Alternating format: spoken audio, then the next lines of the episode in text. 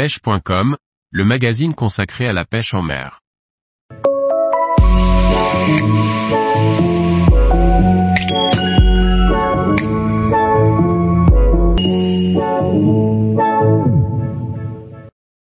Pêche de la truite en mouche noyée, une technique toujours efficace.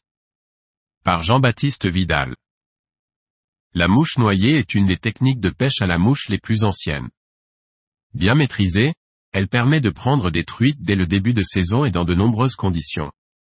Une technique à connaître pour avoir une corde supplémentaire à son arc.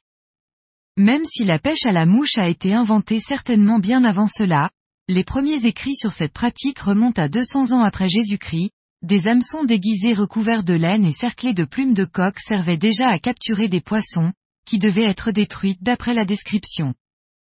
Depuis, la pêche à la mouche a certes évolué, mais la pêche en noyer est restée proche de cette première description. Les Anglais ont grandement participé au développement de cette technique pour pêcher les chalk streams et les nombreux lacs, ou lochs. Encore aujourd'hui, nos mouches noyées sont issues des modèles britanniques, mais ont localement été modifiées pour s'adapter aux eaux françaises. Dans les campagnes de l'Hexagone, les paysans pêcheurs utilisaient la pêche en noyer pour prendre des truites et améliorer leur alimentation. Certains en faisaient même une activité secondaire en vendant leurs poissons pour gagner un peu d'argent ou faire du troc. Ceci avait encore lieu en France, il y a un peu moins d'un siècle. On appelle cette technique la mouche noyée par opposition à la pêche en mouche sèche, où ces dernières flottent à la surface pour imiter des insectes en train d'éclore. L'emploi de crins de cheval comme bas de ligne, à l'époque, rendait la flottaison des mouches quasiment impossible.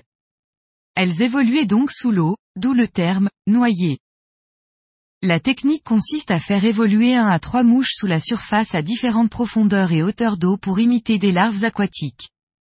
On prospecte ainsi différents coins de la rivière en lançant vers l'aval, c'est-à-dire en descendant le cours d'eau. Le bas de ligne est généralement constitué d'une mouche de pointe, mouche la plus éloignée du pêcheur, une mouche dite intermédiaire et d'une sauteuse, la plus proche de la surface. Ces mouches ne sont généralement pas lestées, mais la mouche de pointe est montée avec un corps plus épais et dense, souvent verni, pour être la plus lourde, et immerger le train de mouche.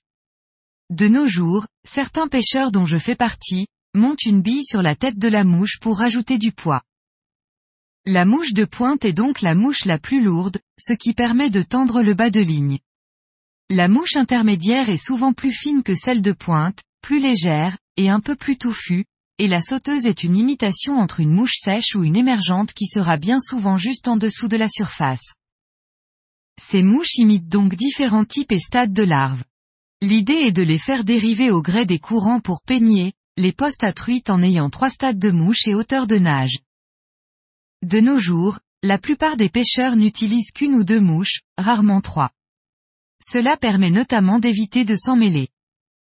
Pour pêcher en mouche noyée, il est recommandé d'utiliser une vieille soie WF flottante ou à pointe intermédiaire. Personnellement, j'utilise des soies flottantes auxquelles je rajoute des pointes de différentes densités appelées polyleader ou versileader. Ceci me permet de m'adapter à la hauteur d'eau des postes et en fonction de l'activité des poissons.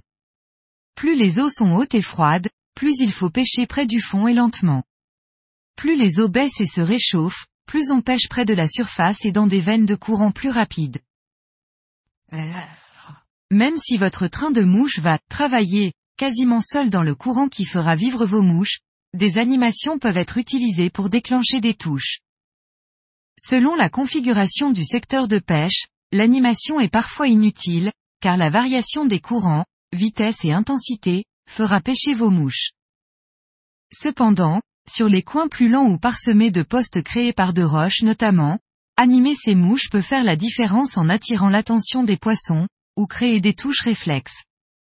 On appelle cela l'aguichage. Bien maîtrisé, il permet souvent de prendre plus de poissons en rajoutant plus de vie aux mouches à des moments clés. Les animations consistent à exercer des tirés et relâchés qui feront respectivement, monter et redescendre vos mouches, accélérer ou ralentir la dérive.